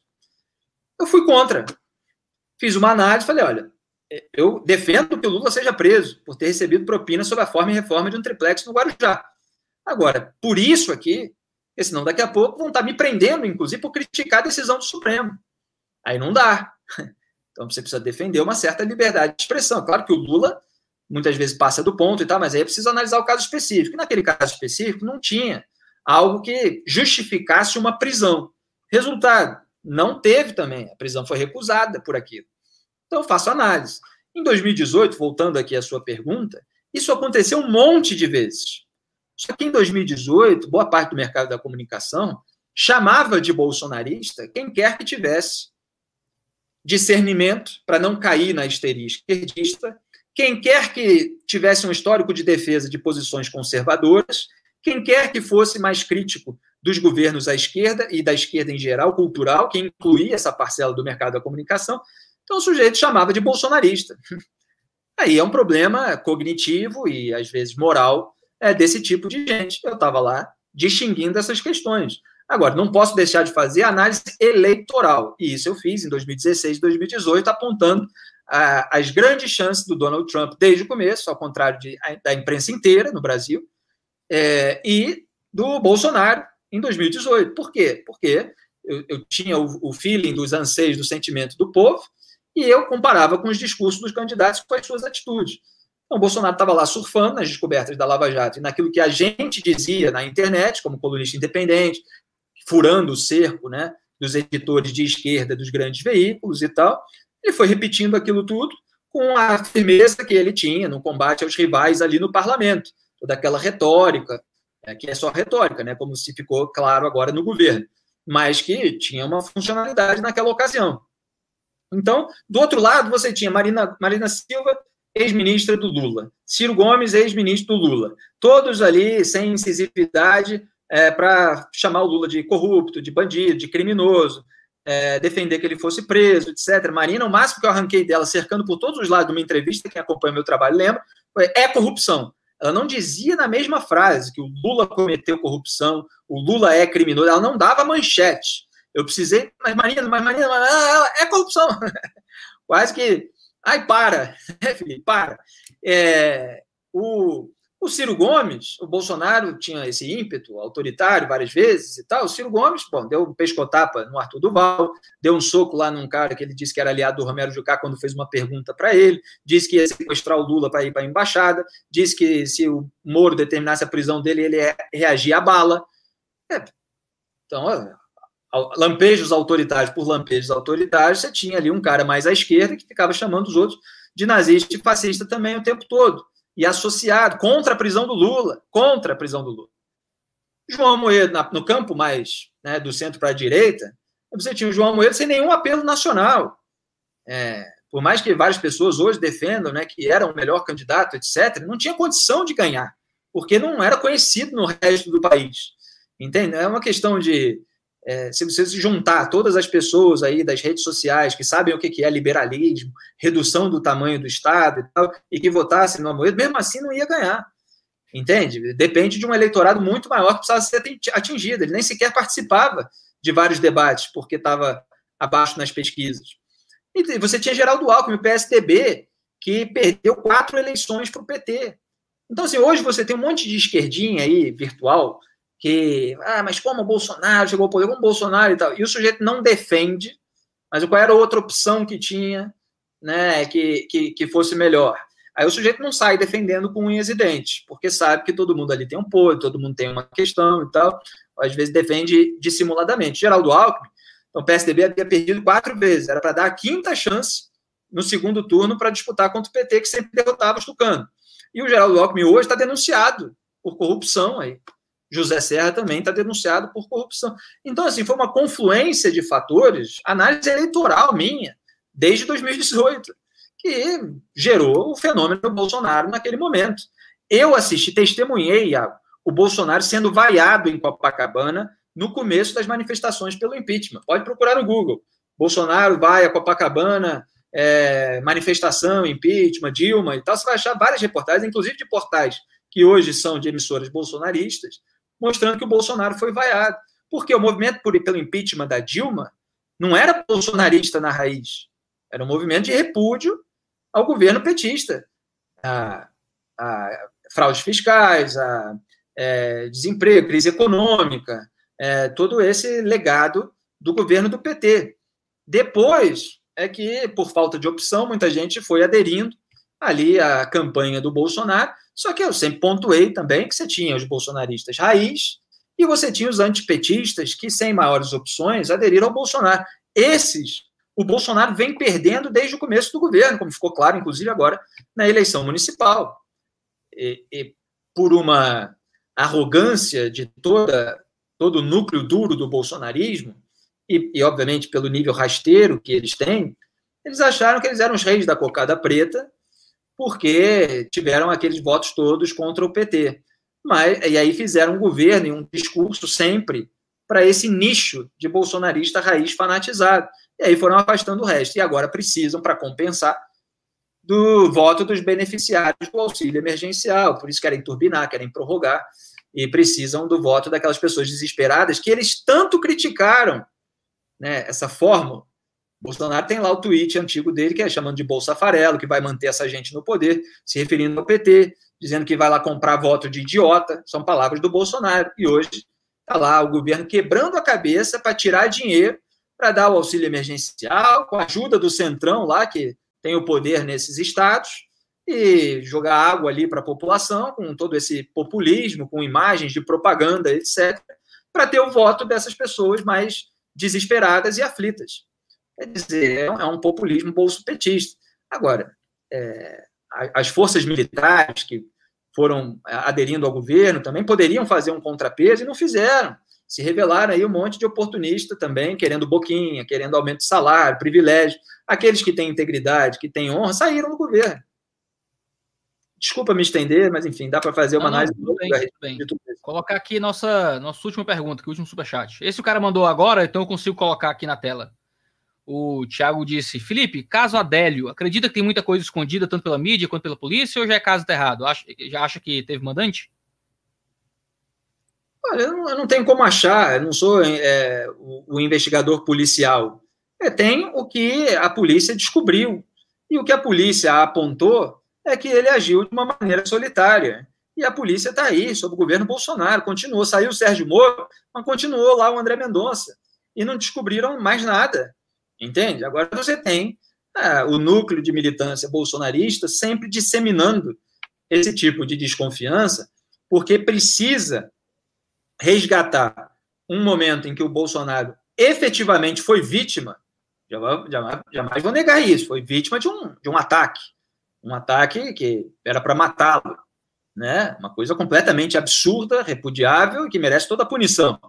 Mas eles precisam resgatar é, isso para tentar misturar nesse momento é, de, em que ele realmente for vítima é, todo um vitimismo que ele passou a adotar por incompetência administrativa, por incapacidade, inépcia, etc. Então, tudo agora é, que se critica no governo, ele diz que a culpa é dos outros. A culpa é do STF, a culpa é dos governadores, dos prefeitos e tal. Deixaram caducar lá milhões de testes de coronavírus e ele bota a culpa nos outros.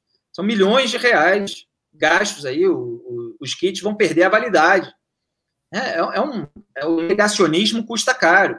Então, o sujeito não quer é, distribuir testes, porque distribuindo testes vai aumentar o número é, de infectados. E aí vai se ter uma noção um pouco mais real, embora nem sequer real, da dimensão da pandemia. E ele minimizou a pandemia, minimiza até hoje, desdenha. Então não interessa a ele. Mas aí a imprensa, felizmente, vai lá e descobre.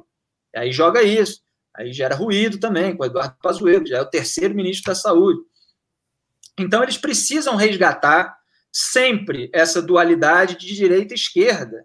De olha só, o, o ex-militante do PSOL tentou assassinar o presidente, o presidente deu sangue pelo país, etc. E agora precisa ser defendido e tal, não sei o quê. Porque não, precisa, não vai assumir a responsabilidade sobre receber depósito de um operador de esquema de desvio de dinheiro público? Não vai deixar o filho ser preso porque liderou uma organização criminosa que desviou 6 milhões de reais? Quer dizer, não vai assumir a responsabilidade que faz tomar lá da cá com o Centrão quando disse na campanha que se essa fosse a única maneira de governar, estava fora? Não, precisa resgatar aquilo para gente, inocente e útil, ficar acreditando que ele é a direita que luta contra a esquerda. E tá, o Lula, o Renan Calheiros, estão todos felicíssimos com o abrandamento da legislação penal. Estão todos felicíssimos. tem uma, tem uma provocação ótima aqui de um, de um cara que eu vou colocar para você comentar. Ó. Felipe ia ajudar a colocar o próprio filho na cadeia, com certeza. Oi? A, insinua, a insinuação aqui do, do comentário é que ah, o Bolsonaro está protegendo o filho, com certeza é o certo, eu acho. Pelo menos é isso que está sendo insinuado aqui. A gente não ia ajudar a colocar o próprio filho na cadeia. É, você vê que já é uma pessoa moralmente corrompida, né? É, e isso é um pensamento comum no núcleo bolsonarista, né? Afinal, eles dizem família acima de tudo, então, família acima da lei, acima da responsabilidade individual, né? Um pai decente, se o filho cometeu um crime, ele vai lá, pode ficar do lado do filho, etc., mas não vai ficar manobrando a, as instituições, fazendo acordão e tal, para o filho não ser punido.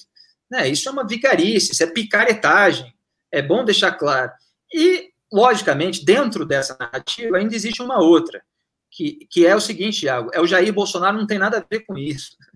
Isso é outra narrativa que é para otário acreditar, né? O Fabrício Queiroz não é amigo do Flávio, ele é amigo há 35 anos do Jair Bolsonaro. Foi o Jair Bolsonaro que colocou ele lá.